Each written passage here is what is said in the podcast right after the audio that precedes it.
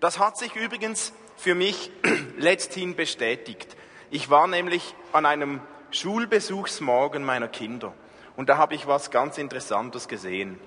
In der einen Klasse, da war ein Lehrer, der konnte sagen und tun, was er wollte. Niemand hat ihm zugehört von dieser ganzen Klasse. Die haben nur miteinander gesprochen und irgendwas gemacht, aber sicher nicht zugehört. Das war für mich ganz schrecklich, das zu erleben. Dann war ich in einer anderen Klasse und habe bei derselben Klasse habe ich gesehen, wie diese Kinder aufmerksam sind und zuhören und damit dabei sind. Und da habe ich gemerkt, das hat vielleicht etwas mit den ersten fünf Sekunden zu tun, als sie diese Lehrer erlebt haben. Oder es hat etwas zu tun mit einer Begabung dieser Personen. Und das ist ja unser Thema heute. Wir sind in der Serie Glaube für Dummies, Glaube für Anfänger, Grundlagen des Glaubens. Und heute geht's um diese Geistesgaben. Martin hat letzte Woche vom Wesen, vom Wirken des Heiligen Geistes gesprochen. Heute gehen wir einen Schritt weiter. Und zwar einen Schritt in ein spezielles Wirken des Heiligen Geistes, diese sogenannten Geistesgaben. Ich bin mir bewusst, dass je nach Prägung und Hintergrund von jedem von euch bei den einen vielleicht ein paar Fragezeichen auftauchen innerlich, bei anderen schrillen vielleicht im Hinterkopf ein paar Alarmglocken, aber keine Angst, es ist nichts Schlimmes, es geht nämlich um etwas ganz Geniales, das Gott uns Menschen gibt. Vielleicht ist es zuerst mal wichtig, grundsätzlich zu verstehen, dass wir Menschen, jeder individuell gestrickt ist. Wir haben nämlich jeder von uns einen Charakter, eine Persönlichkeit, die uns zu einem großen Teil ausmacht. Dann hat jeder von uns bestimmte Begabungen, Neigungen, Dinge, die wir gerne tun und gut tun, da sind wir einfach begabt. Aber wir haben als Christen auch einen dritten Bereich, nämlich sogenannte geistliche Gaben. Das sind ganz spezielle Gaben, die der Heilige Geist uns gibt. Und wenn wir als Gemeinde gesund funktionieren wollen, dann kommen wir nicht darum herum, dass wir uns Gedanken machen und uns überlegen, wer wir sind, insgesamt mit unseren geistlichen Gaben, damit wir wissen, welche geistliche Gaben haben wir. Geistesgaben, woher kommt denn dieser Ausdruck überhaupt? Im Griechischen werden die Geistesgaben als Charismen bezeichnet. Wir kennen dieses Wort Charisma eigentlich in der Umgangssprache für jemanden, der eine starke Ausstrahlung hat. Gewisse Menschen, die haben so ein offensichtliches Charisma, irgendeine Ausstrahlung. Da wird man auf etwas aufmerksam, auf eine Aura, auf, man wird irgendwie von was angesteckt, fasziniert. Wir nennen das Charisma. Im Griechischen setzt sich dieses Wort Charisma zusammen aus zwei Wörtern. Charis, das heißt Gnade, und Ma heißt Wirkung. Gnade und Wirkung. So wird eigentlich Charisma als Gnadengabe übersetzt. Man könnte sagen als Auswirkung der Gnade. Da in der Bibel, im Speziellen im ersten Korintherbrief, diese Gaben vom Heiligen Geist benannt und verteilt werden, reden wir heute oft nicht mehr von den Gnadengaben, sondern von diesen Geistesgaben. Zunächst, wenn wir von Charisma hören, kommt uns ja schnell das Wort Charismatik in den Sinn. Und sind wir jetzt eine charismatische Gemeinde oder nicht? Ich habe gemerkt, dass viele Christen mit charismatisch eigentlich eher einen Stil meinen, wie Frömmigkeit ausgelebt wird. Einen bestimmten Stil. Und sehr oft wird die Einordnung, ob eine Gemeinde charismatisch ist oder nicht, am Gottesdienst gemessen. Eine charismatische Gemeinde wird gemessen an der Menge der Hallelujahs im Gottesdienst oder an der Dauer des Zungenredens oder des Sprachengesangs im Worship. Oder sie wird gemessen an der Anzahl der wiedergegebenen Prophetien. Es gibt noch andere Beispiele. Oft wird die Charismatik am Gottesdienst gemessen und ich finde, das ist eine falsche Definition von Charismatik. Wenn Charisma diese Gnadengaben bezeichnet und bedeutet, die der Heilige Geist zuteilt, dann ist man charismatisch, sobald man diese Gaben benutzt und praktiziert. Wir bei uns in der Gemeinde, wir haben im Gottesdienst dazu oft einen eher dezenten Stil, wie wir das ausleben. Aber wir glauben und rechnen und hoffen voll und ganz darauf, dass diese Gaben des Geistes in unserer Gemeinde leben und praktiziert werden und vorkommen und gepflegt werden.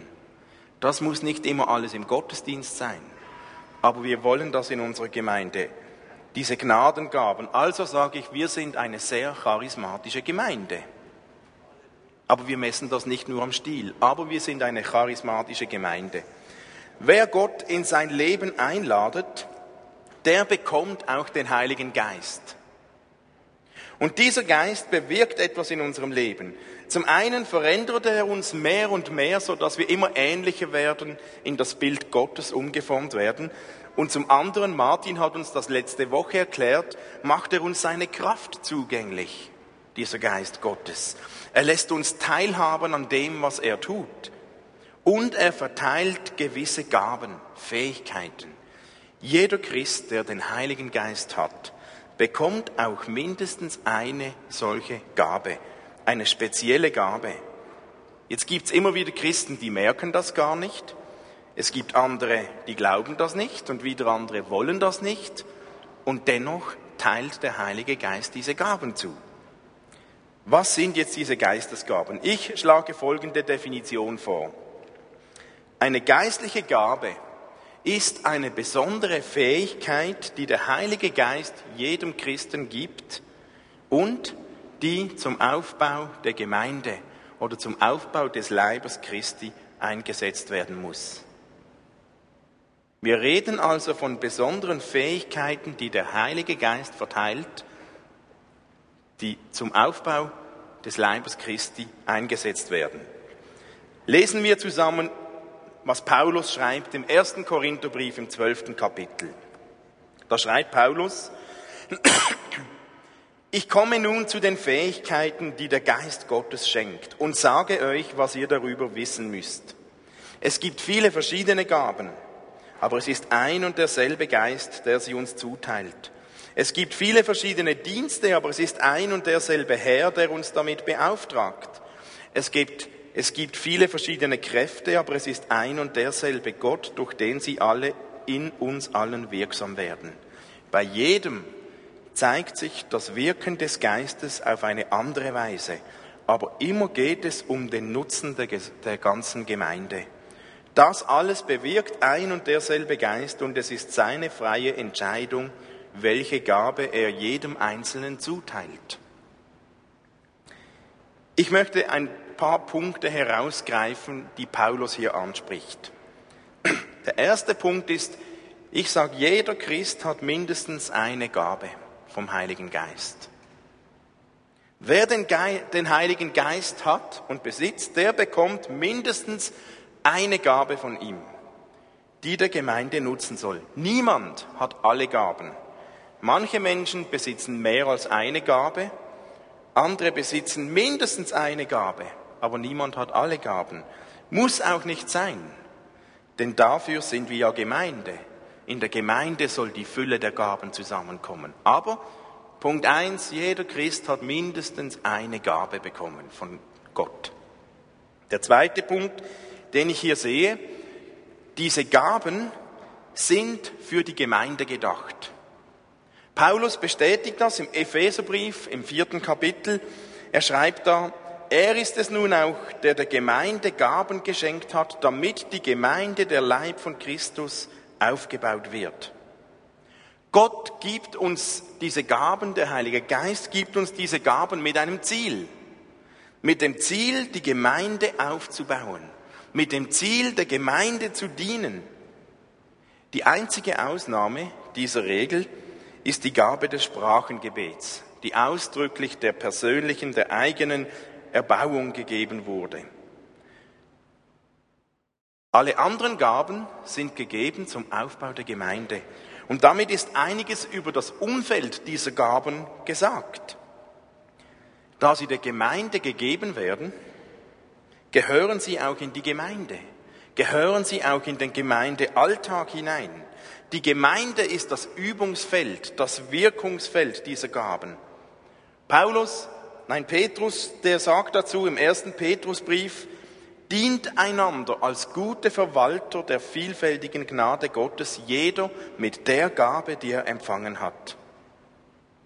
Diese Gaben, die der Heilige Geist uns gibt, die sind also nicht nur dazu da, damit wir es etwas besser haben, damit ich etwas besser dastehe vor Gott. Die sind auch nicht dazu da, damit mir uns das Leben einfach nur einfacher fällt, sondern damit es der Gemeinde besser geht. Diese Gaben sind dazu da, damit es der Gemeinde einfacher fällt, das Leben zu meistern. Der Grund dafür, dass wir Gaben bekommen, liegt darin, dass es der Gemeinde gut gehen soll. Dass Menschen in der Gemeinde wachsen, dass Menschen in der Gemeinde gedient wird, dass Menschen in der Gemeinde geholfen wird. Wenn diese Gaben nicht zum Wohl der Gemeinde eingesetzt werden, dann kann Gemeinde nicht mehr so funktionieren, wie sie eigentlich gedacht wäre. Es ist wichtig, dass jeder Christ mit seiner Gabe, die er hat, sich in die Gemeinde hineingibt. Wenn das nicht passiert, bekommt die Gemeinde Schieflage. Es, das hat mich erinnert, ich habe in einem Buch gelesen, es gab im, alten, im Altertum so ein ganz brutales Folterinstrument. Da wurden Gefangene wenn sie gefoltert wurden, aufgefordert, sie durften sich ihre Wunschmahlzeit wünschen, was sie am liebsten essen würden. Und das haben sie dann gemacht. Und zunächst klingt ja das nicht wie eine Folter, aber diese Mahlzeit wurde den Gefangenen dann jeden Tag verteilt. Zum Frühstück, zum Mittagessen, zum Abendessen, zur Kaffeepause. Jeder Tag mussten sie dasselbe Essen einnehmen. Was passierte mit diesen Menschen? Irgendwann offenbarte sich eine Mangelernährung mit schrecklichen Entwicklungsstörungen. Diese Mangelernährung kam zustande, weil der Körper nicht mehr genug breit mit Vitaminen und Mineralstoffen versorgt wurde. Ich glaube, genau dasselbe passiert im Leib Christi, in der Gemeinde, wenn gewisse Gaben zurückgehalten werden und nicht zum Wohle der Gemeinde eingesetzt werden. Wenn Gaben nur einseitig vorkommen in der Gemeinde, wenn gewisse Gaben nicht mehr verabreicht werden, dann laufen wir als Gemeinde Gefahr, dass wir Entwicklungsstörungen bekommen und Mangelerscheinungen und Krankheitssymptome bekommen. Diese Gaben, die der Heilige Geist jedem von uns gibt, sind dazu gedacht, die Gemeinde aufzubauen. Der zweite Punkt. Der dritte Punkt, den ich hier sehe von Paulus, die Gaben, die der Heilige Geist uns gibt, sind nicht von Anfang an einfach vollkommen, sondern sie sind entwicklungsbedürftig. Paulus schreibt zum Beispiel an Timotheus, 1. Timotheus 4, vernachlässige die Gnade nicht, die in dir ist und die dir verliehen wurde, Du sollst dafür sorgen, darin zu leben, damit alle deine Fortschritte sehen, damit allen deine Fortschritte offenbar werden. Das schreibt er dem Timotheus. Unsere Gaben, die wir bekommen, sind also nicht von Anfang an perfekt und ausgereift. Es ist wie ein, ein Grundsetting, eine Art, eine Art, ein Rohdiamant. Der muss nun geschliffen werden, der muss gepflegt werden.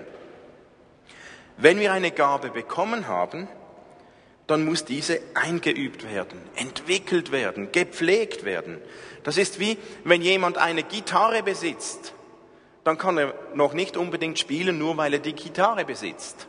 Wenn der spielen will, dann muss er üben, trainieren, praktizieren. Übung ist angesagt und genauso ist es mit unseren Gaben. Wenn Gott dir eine Gabe schenkt, dann ist es deine Aufgabe, darin zu wachsen, sie zu entwickeln, sie zu entdecken, sie zu formen und zur Entfaltung zu bringen und tiefer hineinzutauchen. Und schließlich als vierter Punkt, Gottes Geist verteilt seine Gaben nach seinem Gutdünken. Paulus schreibt das im Vers 11, das alles bewirkt ein und derselbe Geist und es ist seine freie Entscheidung, welche Gaben er jedem Einzelnen zuteilt. Das heißt, Der Besitz von Geistesgaben sagt nichts über unsere geistliche Reife aus. Okay? Und es sagt auch nichts darüber aus, ob jemand mehr Glauben hat als der andere. Und es sagt auch nichts darüber aus, dass eine Gabe wertvoller oder besser sei als eine andere Gabe. Und auch nicht, wenn jemand mehr als eine Gabe besitzt oder bekommen hat, dass der besser oder würdiger wäre als jemand anders, der nur eine Gabe bekommen hat. Das ist ganz wichtig. Gott hat sich etwas dabei gedacht, warum er dir genau diese Gabe gegeben hat, die du besitzt und warum du nicht eine andere Gabe hast. Gott hat sich etwas dabei gedacht. Wir können uns diese Gaben nicht verdienen oder erarbeiten bei Gott. Es ist seine freie Entscheidung, wem er welche Gabe schenkt und zuteilt, aber er schenkt sie uns. Es ist sein Werk, was wir sollen. Wir sollen dankbar sein und wir sollen Gott anbeten und wir sollen unsere Gaben, die wir haben, entwickeln, gebrauchen.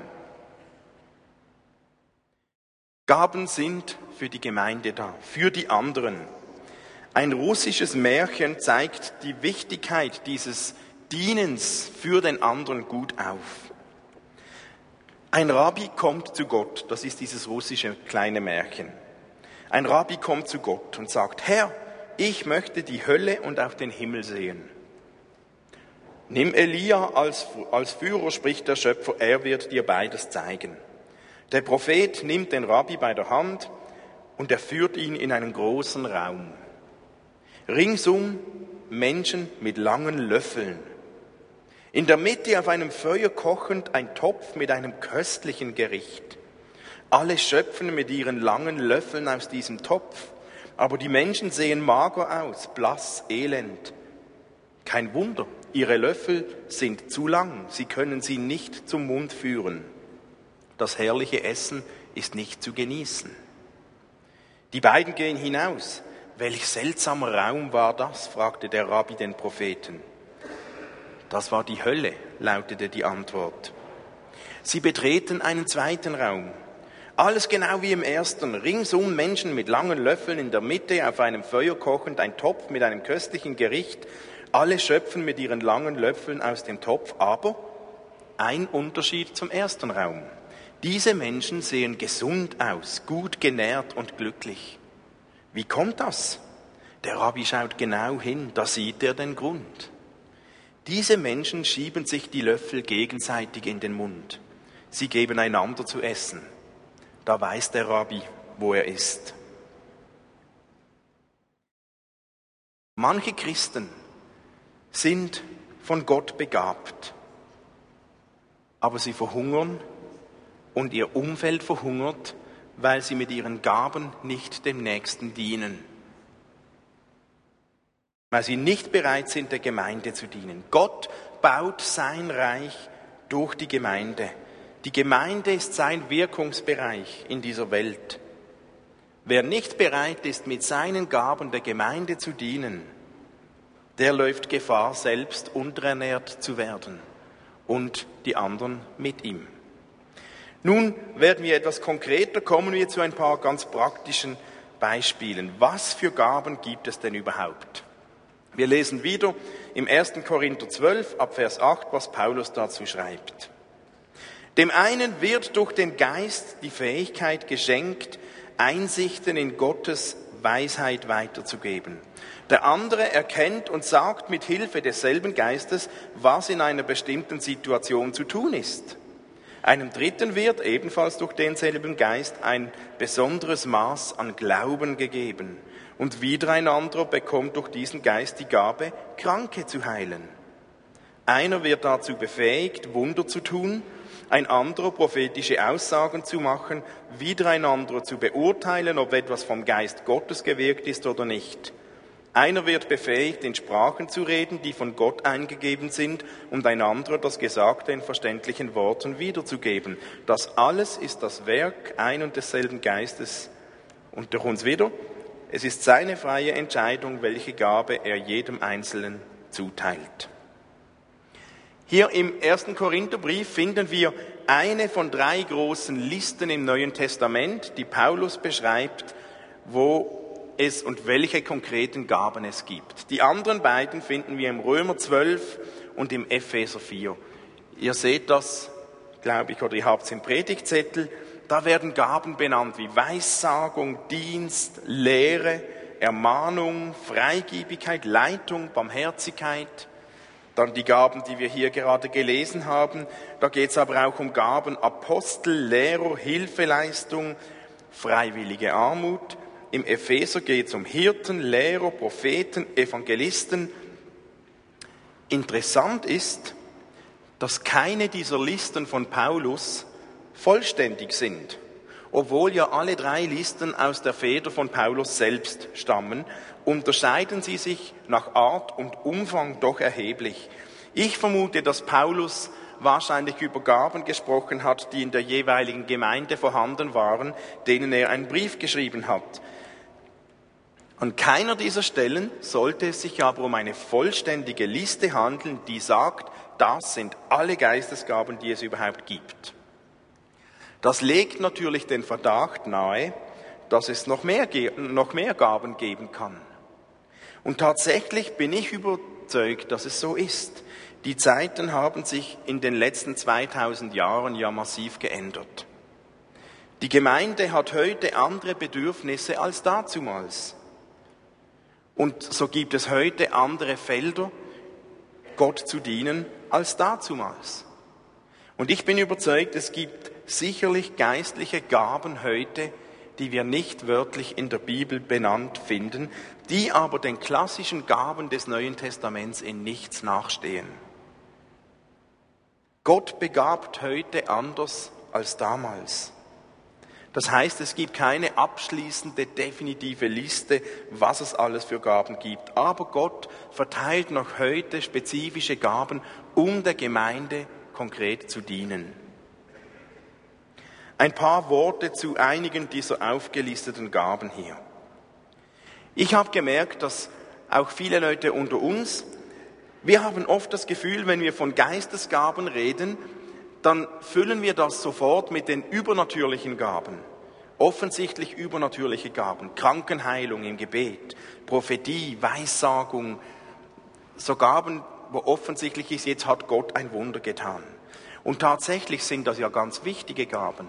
Aber es gibt nicht nur diese übernatürlichen Gaben, es gibt auch ganz praktische, ganz geerdete Gaben, die der Heilige Geist zuteilt. Solche, die nicht sofort als übernatürlich erscheinen, aber durch die Kraft des Heiligen Geistes bekommen Menschen mit diesen Gaben, wenn sie diese ausüben, einen ganz anderen Drive, als wenn andere Menschen ohne diese Gabe genau dasselbe tun.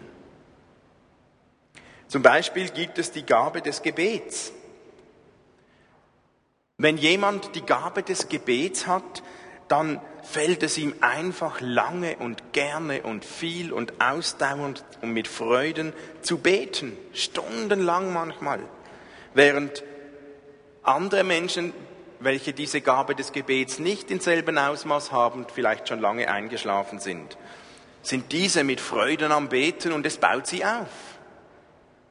Oder es gibt diese Gabe der Leitung. Wer die Gabe der Leitung hat, der muss irgendwo etwas leiten. Der blüht auf, wenn er leitet. Der hat irgendeine Art natürliche Vollmacht, Autorität. Der übernimmt gerne Verantwortung und seine Leiterschaft funktioniert, während bei anderen Menschen, welche die Gabe der Leitung nicht haben, vielleicht schon lange viele davon gelaufen wären oder aufgegeben hätten. Es gibt die Gabe der Barmherzigkeit, die Gabe des Hirtendienstes. Menschen mit dieser Gabe, die haben irgendeine Ausstrahlung, wo sich andere Menschen öffnen. Sie verbreiten irgendeine Wärme, ein Mitgefühl und fast automatisch öffnen sich Menschen, wenn sie mit diesen Menschen sprechen. Man fühlt sich wohl angenommen, geborgen und irgendwie scheint ein Vertrauen da zu sein, obwohl man sich gar nicht so gut kennt. Während Menschen ohne diese Gabe skeptisch und zurückhaltend sind, sagen, ja, da braucht es Zeit. Aber es gibt so Menschen, da fällt es einem ganz einfach, sich zu öffnen. Es gibt eine Gabe des Gebens. Menschen mit dieser Gabe macht es Freude. Denen fällt es leicht, mit ihrem Geld die Gemeinde, das Reich Gottes zu unterstützen. Solche Menschen lassen gerne ihr Geld los. Die geben, investieren gerne. Die fragen nicht, wie viel muss ich geben. Die leben, oh, wie viel kann ich geben? Und verschenken ihren, ihr Geld, während andere Menschen, welche diese Gabe nicht haben, vielleicht schon lange jeden Rappen umdrehen würden und mit einem weinenden Auge fragen, was muss ich schon wieder geben? Versteht ihr, wer eine Gabe bekommen hat, dem gelingt die Ausübung der entsprechenden Sache einfach mehr als jemandem, der diese Gabe nicht hat. Da gibt Gott Rückenwind, da gibt Gott Schub, Gelingen, Segen. Und wisst ihr was, das kenne ich vom Segeln. Rückenwind ist der Wind, den man selbst am wenigsten wahrnimmt. Da hat man das Gefühl, es passiert gar nicht so viel. Aber wenn der Rückenwind da ist, das ist der schnellste Kurs, den man segeln kann. Es könnte sein, dass du eine Gabe hast und sie vielleicht gar nicht selbst so wirklich wahrnimmst. Aber dennoch nimmst du Fahrt auf. Da ist es so hilfreich, wenn diese Gabe in einem Rahmen mit Freunden, einer Gemeinde, einem Ort, wo andere deine Gabe sehen und bestätigen, sich entfalten kann. Es gibt noch ein paar andere Gaben, die ich jetzt einfach mal benenne, die ich in der Bibel finde. Es gibt so die Gabe, der Organisation, Apostel. Es gibt die Gabe des Geistes für Handwerk. Es gibt die Gabe der Kreativität, der Ermutigung, die Gabe des Glaubens, die Gabe zum Helfen. Menschen haben die Gabe der Gastfreundschaft, die Gabe zu lehren, die Gabe der Evangelisation, Weisheit, Erkenntnis. Die entscheidende Frage ist, welche Gabe hast du? Welche Gabe hat der Heilige Geist dir verliehen? Interessanterweise reagieren bei uns immer wieder Menschen, die ich nach ihren Gaben frage, eher etwas peinlich berührt. Manchmal frage ich Leute, welche Gaben hast du? Und dann stelle ich fest, dass viele unter uns sich wie nicht getrauen, zu ihren Gaben zu stehen. Aber hey, wie sollen wir denn einander mit unseren Gaben dienen, wenn wir uns nicht mal getrauen, dazu zu stehen? Ich treffe auch immer wieder Leute, auch bei uns in der Gemeinde, die haben keine Ahnung, welche Gabe sie bekommen haben vom Heiligen Geist. Die wissen nicht, welche Gabe sie haben. Die haben sich auch noch nie Gedanken darüber gemacht. Wenn wir aber als Gemeinde Drive haben wollen, gesund bleiben wollen, kommen wir doch nicht darum herum, dass wir unsere Gaben kennen und sie zum Wohle der Gemeinde, zum Wohle des Leibes Christi einsetzen. Sonst bekommen wir Mangelerscheinungen und Krankheitssymptome. Ich mache euch ein Angebot für alle diejenigen, die ihre Gaben nicht kennen oder die nicht so sicher sind oder die denken, ja, das ist ja interessant, aber ja, ich weiß nicht so genau. Ich möchte euch helfen, eure Gaben herauszufinden und zu entdecken. Das kann man. Ich möchte euch helfen, den Segen, den Gott euch gegeben hat, den Gott dir gegeben hat, nicht brach liegen zu lassen. Für alle diejenigen von euch, die nicht wissen, was für Gaben sie haben, möchte ich im Frühling nächstes Jahr ein Dienstseminar anbieten. Ein Dienstseminar, das ist so ein Tool, das entwickelt wurde, wo es genau darum geht, die eigenen Gaben, die der Heilige Geist dir geschenkt hat, herauszufinden. Und herauszufinden, wer bist du? Wie hat Gott dich begabt? Mit dem Ziel herauszufinden, wie und wo konkret kannst du jetzt diese Gabe zur Ehre Gottes einbringen und einsetzen. Okay, ich habe hier vorne eine Liste hingelegt. Wenn du gerne ein, ein solches Dienstseminar besuchen möchtest, wenn du denkst, hey, ich weiß nicht, doch, das würde mich interessieren, dann komm doch gleich nach dem Gottesdienst kurz hier vorne hin und schreib dich hier ein. Dann weiß ich, ob das Bedürfnis wirklich da ist. Und dann kann ich dann mit dir Kontakt aufnehmen. Im nächsten Frühling, denke ich, wäre es gut, eine solche ein solches Seminar durchzuführen. Gut, jetzt bin ich einen Moment still. Nehmen wir das nochmals mit, diese Gabe. Gott beschenkt jeden von euch, jeden Christen, mit einer speziellen Fähigkeit, die dazu dienen soll, die Gemeinde mit aufzubauen. Welche Gabe hast du?